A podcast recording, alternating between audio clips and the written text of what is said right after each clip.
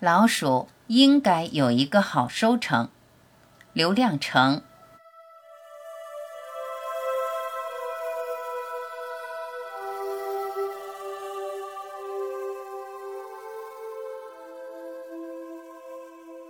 我用一个下午观察老鼠洞穴。我坐在一棚百草下面，离鼠洞约二十米远。这是老鼠允许我接近的最近距离。再逼近半步，老鼠便会仓皇逃进洞穴，让我什么都看不见。老鼠洞住在地头一个土包上，有七八个洞口。不知老鼠凭什么选择了这个较高的地势？也许是在洞穴被水淹多少次后，知道了把洞住在高处。但这个高，它是怎样确定的？靠老鼠的寸光之目，是怎样对一片大地域的地势做高低判断的？他选择一个土包，爬上去望望，自以为身居高处。却不知这个小土包是在一个大坑里，这种可笑短视行为连人都无法避免，况且老鼠。但老鼠的这个洞的确住在高处，以我的眼光，方圆几十里内，这也是最好的地势，再大的水灾也不会威胁到它。这个蜂窝状的鼠洞里住着大约上百只老鼠。每个洞口都有老鼠进进出出，有往外运麦壳和杂渣的，有往里搬麦穗和麦粒的。那繁忙的景象让人觉得他们才是真正的收获者。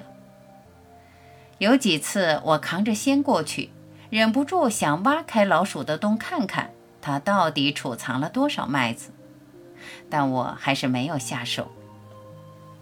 老鼠洞分上中下三层，老鼠把麦穗从田野里运回来，先储存在最上层的洞穴。中层是加工作坊，老鼠把麦穗上的麦粒一粒粒剥下来，麦壳和渣子运出洞外，干净饱满的麦粒从一个垂直洞口滚落到最下层的底仓。每一项工作都有严格的分工。不知这种分工和内部管理是怎样完成的？在一群匆忙的老鼠中，哪一个是他们的王？我不认识。我观察了一下午，也没有发现一只背着手、迈着方步闲转的官鼠。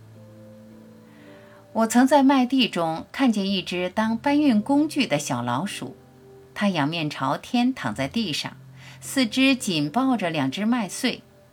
另一只大老鼠。用嘴咬住它的尾巴，当车一样拉着它走。我走近时，拉的那只扔下它跑了。这只不知道发生了啥事，抱着麦穗躺在地上发愣。我踢了它一脚，才反应过来，一咕噜爬起来，扔下麦穗便跑。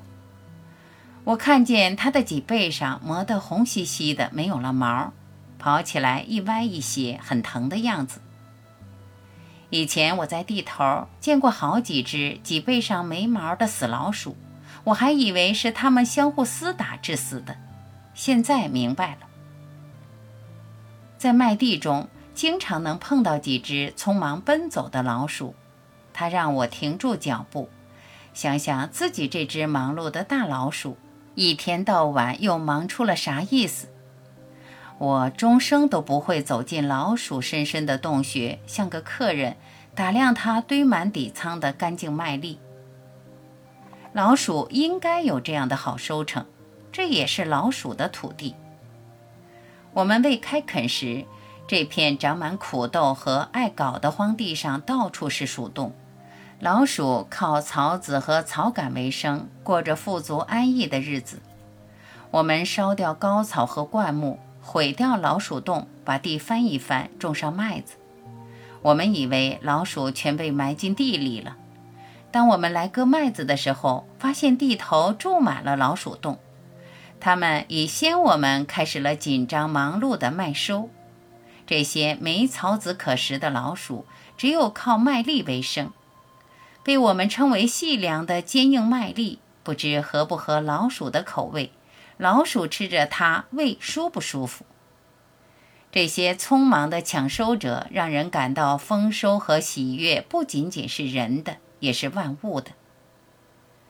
我们喜庆的日子，如果一只老鼠在哭泣，一只鸟在伤心流泪，我们的欢乐将是多么的孤独和尴尬。